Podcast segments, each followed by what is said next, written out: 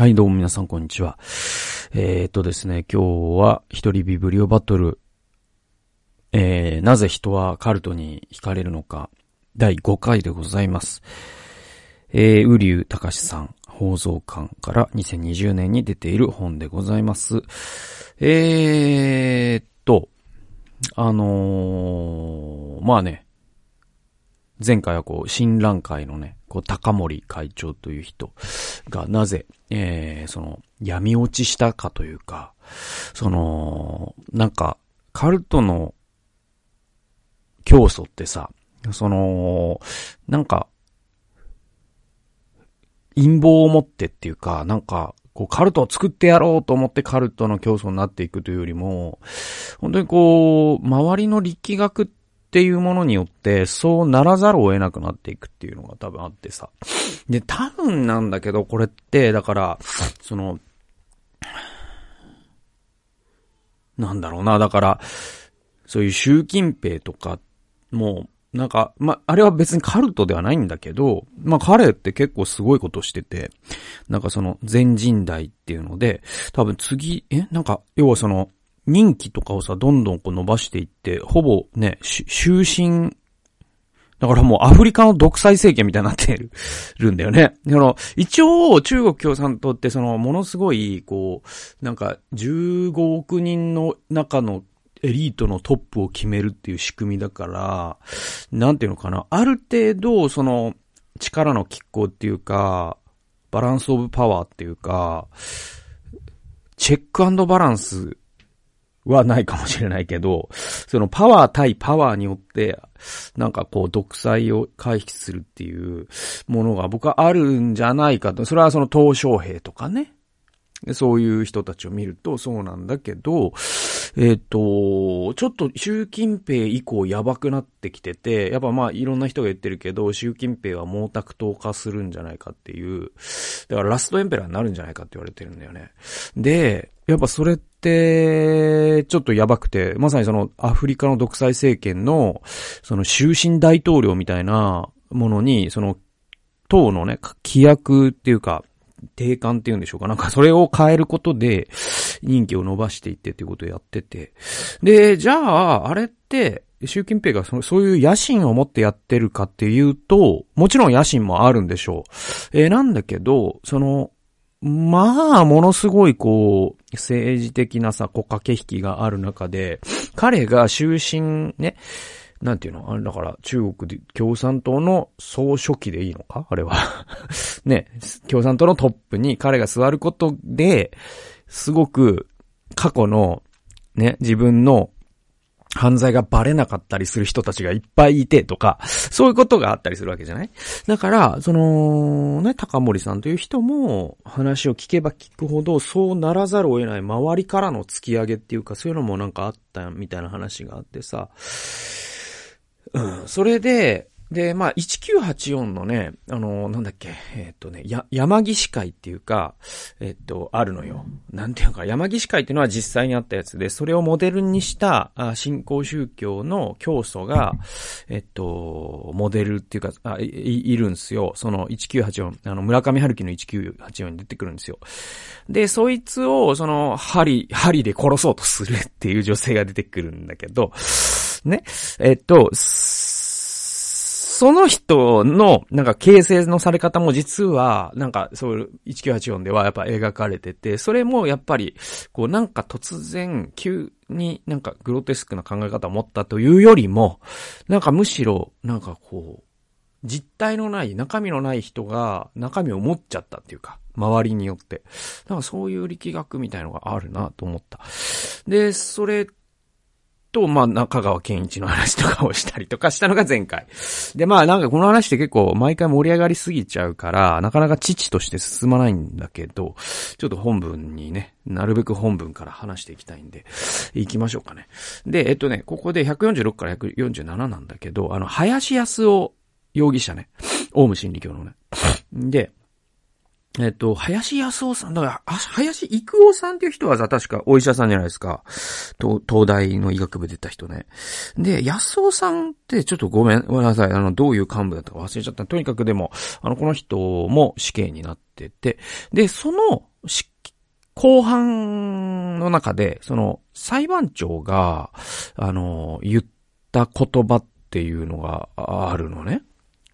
はい、すいませんね。はい、ちょっとコーヒーを飲ませていただいて。はい。で、その林康夫のその死刑を宣告したときに、ななんていうの、あの、主文、ね、被告、林康夫を死刑に処す。の後に、裁判長がさ、なんていうかこう、向上を垂れるというか、ね。これはじ、道義的に見て、ちょね、感化すべきにはいかず、みたいな。で、その中で言った言葉の中に、ものすごい面白い、面白いというか、あの、印象的な言葉が、およそ死を謝るほど不幸なことはなくっていう風に言ったんですって。ね。146から147。えー、結局は、林康夫、えー、元死刑囚が裁判で裁判長から言われた、およそ死を謝るほど不幸なことはなく、というところでしかカルト問題の結論は語れないのだろうか。いわゆる知識人と言われる人から、人が外からカルト問題を語るときに、私がいつも怖さを感じるのは、人間の理性と思考の力を過信しているように見えることだ。だからなんかこう、本当にさ、あの、ワイドショーとかで、こう、下り顔で話してる大学教授とか、まあまあ今だともう芸人さんとかになってくるのかなが、なんかさ、言ってるわけじゃない。その、ねえ、こんなとこにな、ハマりますか？これ。アホちゃいますか？家族悲しむんちゃいますのみたいな。で、まあ、学者だったらもうちょっと難しい言葉を使って、いや、これは、ちょっとね、あの、これは本当にあれだけの大学を出た人がああなってしまうというのは私にも謎です、みたいな。でも、あの、結局は同じこと言ってんだけど。で、でもそれを見れば見るほど、ウリュウさんという、このね、自分自身がカルトにいたことのある人は、それを聞けば聞くほど、その下り顔で話していることを、っていうのがすごく怖くなってくる。それは、彼らが人間の理性と思考の力を過信しているように見えるから怖いんだって言うんですよ。で、なんでそんなことがわからなかったのだ？ちゃんと考えれば違うってわかるじゃないか。という眼差しをひひ、ひしひしと感じる。ね？なんであんなことがわかんなかったんだ、林さんは。死刑になっちゃったけど、みたいなことを言ってる人たちって、なんか人間の理性とかをあまりにも高く見積もりすぎやしえー、見積もりすぎてやしないかってことですよ。ね。で、でも、いくらなんでもその考えは無邪気すぎやしないか。ね。あなたが考えているようなことを、中の人、つまりカルトの中にいる人たちもまた考えてきたとは思わないのか。あなたと同じ脳みそを持った人間が真剣に求めているんだから。カルトに入る人は人間の理性を信じられなかったからではなく、人一倍理性の力を信頼してきた人たちだと思う。この指摘重要ですね。で、で、その理性の要路、ね、えー、要回路ですね。その理性の要路によってどうやっても溶かし得ない黒々とした何かを感じたときに、理性を超える何かを求めて、超越的な真理に依存していったのだ。これが、その、カルトに入る人たちの心理で。だからなんかこう、下り顔で、ちょっと考えればね、あんな朝原とかね、怪しいのってわかるもんじゃないですか？とかって言ってる人って、ものすごく浅い、そうで、ものを考えてて、いやいやいや、そ、そ、そんなことはもう考え抜いた人たちがあそこにいるとはなんで思わないんですかってことですよ。じゃあ、何かっていうと、彼らはあなた以上に考え抜いたからこそ、どうしても考えても考えても考えてもわからない、その黒々とした何か、それは人、ね、キリスト教徒なら人間の罪と言うでしょう。まさにアウグスティヌスがですね、えー、ね、まあ、その神学の父と言われるアウグスティヌスが、えー、感じた何かです。それは。親鸞が感じた何かですよ。マルティン・ルターが感じた何か。ね、アシジの聖フランチェスコが感じた何か、その黒々とした何か、それを感じたときに、これはもう理性ではどうしようもないなと。ね。これ理性ではちょっとこの先ねえぞってなったときに、カッコ付きの超越的な心理に依存していった。そして、それが そのうまくすればアウグスティヌスになるし、親鸞になるし、ね、人を救済するような、ね、教えを解く教祖にすらなれるかもしれない。だけれども、その時に死を間違ってしまった。師匠を間違ってしまった。林康夫のようになるという可能性もある。そこに実は人間の恐ろしさっていうのもあるし、ってことだと思うんですよ。だからこれさ、あの前回っていうか、あの、僕、あの、勇敢陣内で、あの、話しましたよ、話しましたけど、あの、あれですよ、その芸能が、芸能界の薬物問題とかって、あの、定期的に繰り返されるけど、あれを論じるさ、その、いやあんなもんに手出したら、ね、ダメになるってなんでわからんかなみたいな人たちのその頭の悪さというか、その理性を無邪気に信じすぎなんじゃないのっていうこととすごくよく似てると思うんですよ。で、多分薬物に依存していった人もそんなことは考えて、考え、えー、そんなことは知ってたはずで、で、考えたはずで、それでも、それに依存せざるを得ない何かがあったという、その人間の理性ではどうにもならない何かがあるということを一旦引き受けて、そこから一緒に考えてあげないと、彼らは考えが浅かったんだ、みたいな理性な無邪気心、え無邪気な理性信仰かな？無邪気な理性、ナイーブな理性信仰からは、多分何も生まれないし、何の救済ももたらせられないし、そしてなおかつそう言ってる人たちって実は一番カルトとか薬物依存とかにむしろ近い人たちなんじゃないかなと僕すら、僕は思えてしまうんですよね。はい。えー、165から166ページでございます。えー、これね、あの、ウリュウさんの知り合いのスクールカウンセラーのですね、話が紹介されてて、それがすごく面白かったんです。こうした正しさのぶつかり合いにおいて、こちらの正しさをもって相手の正しさを解き伏せようとしてもほぼ不可能である。ね。えー、これ、ま、脱会支援の時にね。だから、脱会支援の最初にやらなければならないのは、私たち自身が正しいと思っている人生観をきちんと疑うことである。だから、その、カルト宗教の人たちを救い出したいっていう人たちって、ものすごく善意であるのは間違いないし、それが特に家族であったりするならば、それ切実な思いだし、それ自体には何らケチをつけるつもりもないんだけども、えー、だけども、ウリュウさん現場で思うことっていうのは、やっぱり、その、例えばじゃあさ、息子が大学でなんかこう、ヨガサークルに入ってしまって、で、そこから、ね、極端なカルトにはまってしまった。じゃあ、それを救った、救いたいお母さん、あるいはおか、お父さんがいるとしましょう。初老のね。で、その初老のお父さん、お母さんは、ね、ね、あの子、なん、何やってるのと。ね、仕送りを何に使ってるの教団に寄付してるのも意味がわからないわと。えー、で、えー、ね、その友達とも遊ばず、お酒も飲まず、ね、え修行に明け暮れて、単位も落として、もうなんかお父さんお母さん悲しいと。ね。18年間何を教育してきたというのと。ね。えもっと、ね、本当に大学で勉強して、えー、いい会社に入って、いい給料もらって、えー、いい車に乗って、え、ね、家庭を築いて、お父さんお母さんみたいに引退して、ね、世界一周旅行したらいいじゃないの、みたいなことがあったとしたときに、いやいやいやいや、や、そのまあもうずっと言ってきてるけど、まさにその、ある種のこう普通教みたいな宗教っていうのは確かに人数が多いから正しいような気がするんだけど、でもこの、まあその言う人に言わせれば狂った世の中で、狂わずにいられるということの方が異常なんで、だから息子の側からしたら、あなたたちの方が何かに洗脳されてませんかっていうふうに言いたいはずなんですよ。そのカルトにはまっちゃった息子っていうのは。つまり、その真理というものを求めずにいられない人だから、その人は。で、そうした時に大事なのは、お父さんお母さん、あなたたち自身が今まで普通だと思っていた価値観っていうのが本当に大丈夫だったのかっていうのをきちんと点検して、いや、もしかしたらこの世の中で普通と言われている、ね、安全安心が第一。ね、経済的な安定が第一。ね、えー、なんていうのかな、その、世間体もちゃんとしてる中庸が一番、有名にもなりすぎず、ね、えー、無名にもなりすぎず、そこそこの幸せ、これが一番。これって本当に本当に本当でいいんですかってことを自分でとことん考えて、それが揺らぐとこまで行ってないと、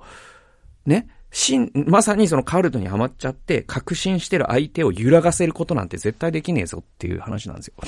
ね。で、えー、続き読んでいくと、以前にスクールカウンセラーをしている友人が言っていた言葉が忘れられない。不登校の問題について話していたときに、彼は学校に行けないというのは人間として真っ当で極めて正常なことなのだと言ったのだ。たくさんの個性のある人たちが同じ空間で確一的な教育を受け、集団で行動することを要求される学校は行けなくなって当たり前だという。そして学校に行けない子供に学校に行かなければ生きていけないぞと脅すのはやめろと厳重注意された。そんなことは本人も悩んでいることであって、こちらから言うことではない。逆に学校に行かなくても人間は生きていけるということを伝えてあげてほしいと。これ本当に僕その通りだと思ってて、その、僕もね、めちゃくちゃわかる。僕だから時代が時代ならというか、なんかのボタンの掛け違いがあれば、僕は多分不登校になってたはずなのね。っていうのは、本当にまさにここに書かれている、学校に行けないというのは人間として真っ当で極めて正常なことなのだと。たくさんの個性ある人たちが同じ空間で確一的な教育を受け、集団で行動することを要求される学校は行き、行けなくなって当たり前だというと。で、これ本当に僕だから10歳のこれを僕が聞いたら、本当にそうだと。初めて俺の気持ちを分かってくれる人が、現れたっていう風に多分感じたと思うんですよ。ぐらい僕小学校とかの時に学校大嫌いで、で、その言い訳言い難い大嫌いな、その学校が大嫌いな理由って、言語化するとこういうことなんですよ。なんかみんなが同じ時間に同じね、教室に並んで座って、ね、同じ授業をさせられて、しかも僕にとっては授業ってもう簡単すぎてつまらなかったんですよね。それで、なんかこう、レベルに合わせせ、えー、合わされて、同じ体操服を着させられて、これなんなんてずっと思ってて。で、なんかもう、こ、バカみてえだなと思ってたんですよね、正直。で、なんこれと思って、何このずっと続く、この、シュールな演劇みたいな風景みたいな風に僕ずっと小学校の時思ってたんですよ。で、だから、た、た、だから、多分、そういう気持ちって大人はさ、なんか察する人は察するから、こいつバカだなと思いながら担任のこと僕見てるから、すげえ担任に嫌われたりすること多くてさ、それでより学校が嫌いになったりしてさ、だけど、だからそれこそ低学年の頃とかって、僕が、俺学校行かねえって言って、泣いて、で、お母さんも泣いて、みたいな2時間とかやってましたよ。結構、周期的に。それぐらい学校嫌だったから、今だったら多分普通に不登校になってたんじゃないかな。うん。で、どちらが幸せな人生だったかなんてわかんないです。だから行かない方がむしろ僕は行かないことを選べた、ね、環境の方がもし、も、もしかしたら僕の何かは保たれて、幸せだったのかもしれない。だけど僕はそこでなんとかこう社会と折り合いをつけるというか、なんていうのかな。それでも学校にまあ、行かされたというとあれだけど、まあね、お母さんが頑張って行かせて 大変だったと思います今考えたら。で、えっ、と、学校行く人生だったんだけど、でもここで言っってる、そのスクールカウンセラーの人が言ってることって、本当大事で、だから逆にそんなことは、でも、本人だって、でもなんかこのシュールな演劇を演じられた方が多分この社会っていうのは生きやすいし、演じることを本当に拒むと、この社会って飢えて死ぬかもしれないなっていうのは、うすうす子供ながらに分かってるから、そのジレンマに悩んでるっていうのは、もう大人よりもいっぱい悩んでるわけ。だから、そんなこと改めて注意されても、知っとるわって話で。で、大事なのは逆に学校に行かなくても人間は生きていけるぞって思うと逆に、あ、じゃあ学校に行くっていうのも、まあ一興かなって思えるかもしれないじゃないですか、そこで。でも学校に行くしか社会で生きていく方法がないっていう風に追い詰められると多分そういうタイプの僕のさっき言ったような話に共感するようなタイプの人って学校に行くしか生きていく道がないって言われるとより学校に行きたくなくなると思うんですよ。だからそういうジレンマっていうかそのパラドックスっていうか、があるから、その辺は本当にもう、あの、その通りだなと思いましたね。えー、続き読んでいくと、えー、それを聞いて自分も人の親として、引きこもりやニートと言われる人たちの人生を勝手に気の毒なものだと決めつけ、生き生きと働いて社会の役に立つ人生が無条件で良いと盲信していることに気づいた。盲信っていうのはまあ盲目的に信じていることに気づいたと。えー、人間は一人一人違って当たり前であって、人生に確一的な答えなど存在しない。時代によって環境によって違う。時代、いや、時代によっても環境によっても違う。ちゃんと学校に行って友達をたくさん作ってしっかり勉強するという生き方には、現代の社会での比較的生きやすい生き方という以上の価値はない。それを普通の正しい生き様のように押し付けるのは不健全である。本当にその通りだと思います。えー、続きを見ます。えー、だから、えー、本当はどちらがいいかなんてわからないのである。わからないという立場に立った時にできることは、学校に行くという正解を押し付けることではなく、本当に学校に行かなければならないのか、どうしても行けないなら、行けないなりの人生を歩む方法を本人と一緒に悩んで考えることだったのだ。不登校を克服した姿は必ずしも投稿ではない。同じように、脱会支援というのは、脱会という正解を押し付ける場ではないと。まあまあ、本当に読んだ通りですけれども、本当に僕は心からその通りだとまあ、クリスチャン的に言うなら、アーメンというふうに思います。はい。えっ、と、だからさ、なんかこう、引きこもりとかニートの人たちを勝手に不幸だと決めつけている、その自分の目っていうのがものすごく、その、ある種のこう、世間教みたいな価値観によって、洗脳されてねえかっていうことを一度疑ってみるっていうのはめちゃくちゃ重要なことで、だからここにも書かれているように、ちゃんと学校に行ってちゃんと友達を作ってしっかり勉強するという生き方は、現代の社会での比較的生きやすい生き方という以上の価値はない。これめちゃくちゃ重要な指摘で、これだからそのサラリーマンになってね、あの、安定した会社に入って車買って、えー、ローンで家買って、で、このね、子供を作って孫の顔を見て、えー、引退して、えー、海外旅行に行って、これが人生でしょ。これも、ね、あの、現代の社会ではそれは比較的生きやすい生き方であるという以上の価値はない。これほんとそうなんですよね。はいはいはいはい。だから、なんていうのかな、それを、その、今、今の社会で生きやすいという事実と、それが規範的であるという事実は論理的に繋がってないんですよ。で、わかります？わかります？だから、今の社会で生きやすい。これ、このテーゼは正しいと思います。確かに。ある、ある種のこう、中央サラリーマン教みたいなものがあるとしたら、それが一番生きやすい生き方。これは多分、大体間違ってないと思います。生きやすいと思います。実際。それは自営業してる人ならわかると思うし、漫画家とか芸人してる人ならもう、あの、首をブンブン振ってうなずいてくれるでしょう。今の社会でそれほど楽なことはありません。ね？だけど、それと、それが規範的である。つまり、道徳的に倫理的に正しいということは、論理的には全く繋がっていません。はい。ここに論理のつながりは一切ありません。だから、生きやすいという人生は正しい生き方だという規範があなたにもしあるならば、それは正しいことになるんでしょう。だけど、規範的であるということは必ずしも生きやすいということを意味しないという前提を受け入れている人にとっては、この生き方は生きやすい、イコール正しいという説得の仕方は全くパワーを持たないし、そして、今何度も言うように考えて考えて考え抜いて結果的に真理を求めてカルトに行き着いた人なんて、そんな論理で納得するはずがないの。だから、だから、脱会支援の現場と不登校の現場って実はそういう意味で似てて、不登校を克服したね、先にあるのが、必ずしも投稿するという事実ではないんだと。不登校のまま生きていくという道があってもいいじゃないかということを示せることが、実は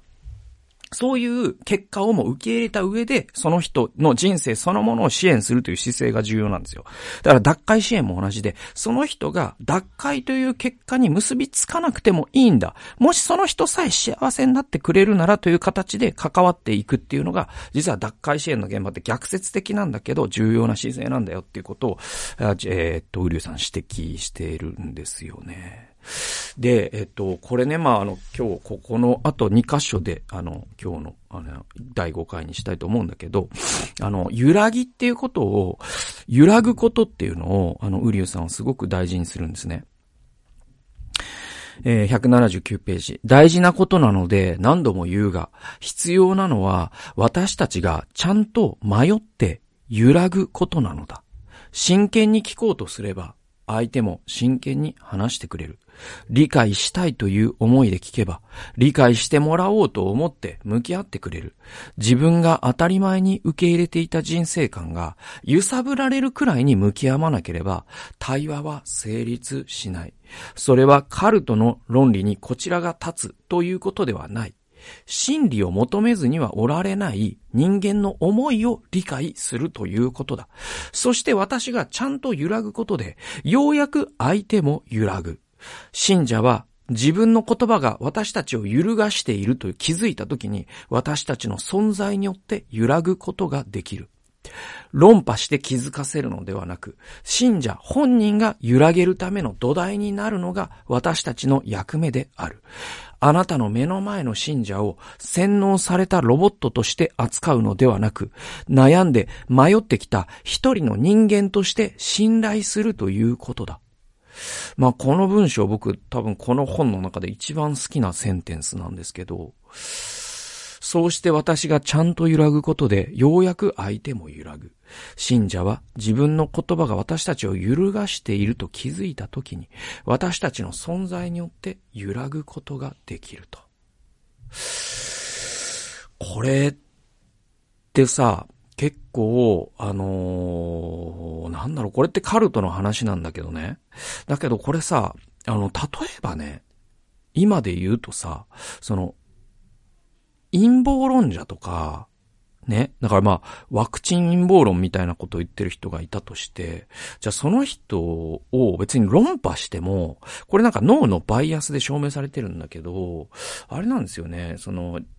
あの、確証バイアスっていうのがあるから、あの人間って、その自分がこれを強固に一回信じてちゃったら、それに反対する証拠を突きつけられればられるほど、実はむしろその事実に対する確信は深まるっていうのがあるの。だから例えばワクチン陰謀論で言うとね、あれはファイザーという会社とアメリカのディープステートが繋がっていて、そしてあのファイザーのそのワクチンには、なんかマイクロチップが埋められていて、もうこの時点で生物学的な知識がないってことがわかるんだけど、まあいいや、それはいいでしょう。だけどマイクロチップが埋められていて、それを注入することで世界を操作しようとしている、ね、えっ、ー、と、ユダヤ、えっ、ー、と、ユダヤ賢者の議定書って知ってますかみたいな人がいるとするじゃないですか。ね。イルミナティがやってるんです、みたいな。ね。いう人がいるとするじゃないですか。で、それをもうほんと信じちゃった人にさ、ちょっとマジで、まずちょっと生物学教えようかみたいなことを言っても、多分、ああ、出たディープステートから使わされてきた死者が来たぞって思うだけなのね。だから、どんどんどんどん彼らは、どんな要はそのヨットがさ、逆風すらも、向かい風すらも自分の推進力にしてしまうように、あることを強く信じちゃった人って、その逆の証拠をいくら突きつけられても、そのことに対する確信は揺らぐことはなく、むしろ強まるっていう構図があるから、だから論破しても何の意味がないんですよね。何の意味もないんですよね。逆に何をする必要があるかというと、その、だからカルトで言うなら、その人がどれだけ真理を求めたかっていうことの現実に我々がたじろぎ、あ、こんなに真摯な思いで真理を求めてきた人間が今目の前にいる。じゃあ、翻って私はどうだろうか。ね、住宅ローンで、えー、家を買い、えー、マイホームを手に入れ、ね、妻と子供と一緒に幸せだと思っている。この人生って本当に幸せなのだろうか今まで信じてきたことは何なんだろうか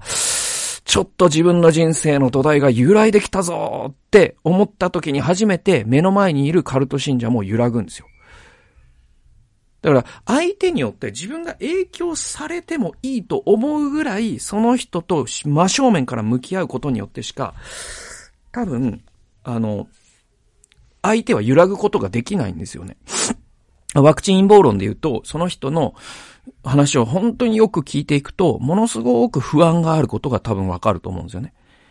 それは、その、今まで、例えばその、ね、その人の話をも、あの、よく聞いていくと、小さい頃に、ね、アトピー性皮膚炎で病院に行ったと、いうことを突然話し始める。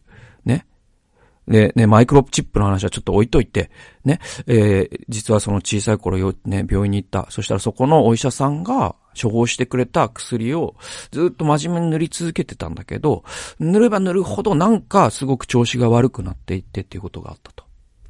ね。で、その製薬会社っていうのを調べていくと、その製薬会社はその薬をすごく売りたくて CM していたっていう事実がネットで見つかった。で、そういうことってね、本当に傷つくんだよね、と。そしてその時から社会というものを僕信じれなくなっちゃってっていうところまで話を聞いていくと、確かになぁと。そうだよなね。コロナのワクチンね。まあ、こんだけね、1億人とかね、何十億人受けても、まあこんな風にちゃんとね、重症化しないというファクトがあってって思ってたけど、でも、ちゃんと僕ら本当に医療についてしっかり疑っていかなきゃいけないよな俺も浅はかだったなっていうぐらい影響されて初めて相手も揺らぎ始めるんですよね。こういうのって本当大事かなと思います。はい。190ページ。これ、つまり対話。これは本当に地道で時間のかかる歩みである。思うようにいかないことが多いどころか、まともな会話になることの方が少ないくらいだと思う。でも信者を信頼して一緒に歩んでほしい。カルトに騙されておかしくなっているから助けてやるという哀れみよりも、真剣に真実を求めるがゆえに迷っている信者に共感し、地獄までも共に歩もうということを、どこかに、あ、ごめんなさい。地獄までも共に歩もうという思いをどこかに残してほしいと。だからこれってまあ究極的な言葉で言うと、その人を愛するかどうかって話になってくるのね。だからその、こいつはカルト信者で、こっちがまともな世界だから、まともじゃない世界に行ったこいつをまともな世界にね、連れ出してやろうって、ものすごい上から目線ですよね。そしてその人をカルト信者というレッテルでしか見てないですよね。そんな人が誰かを救えるわけないのよ。そうじゃなくて、そのカルトにはまってしまった私と同じような誰か、そして私自身も、もしかしたら、ね、伝統的な宗教を信じて安心しているというだけで、実はものすごく脳のバイアスによって、なんか変なことを信じているのに気づいていないかもしれない。でもあなたも真理を求めている。私も真理を求めている。あなたも幸せになりたい。私も幸せになりたい。一緒にその道探ってこうよと。で、その結果、こいつと共に地獄まで歩むことになっても、それはそれでいいじゃないかというほどの愛を持って歩む。これが多分、まあ、その、誰かを救済するということで、それって大変なことだし、簡単なことじゃないよってことですよ。だから、その論破みたいな道がいかに安易な道かっていうことが分かってくるんだよね。こういうのを読んでるとね。っていうことで、えー、今日はなぜ人はカルトに惹かれるのか第5回お送りしました。続いて第6回に、えー、続いていきます。今日も最後まで聞いてくださってありがとうございました。それではまた次回の動画及び音源でお会いしましょう。さよなら。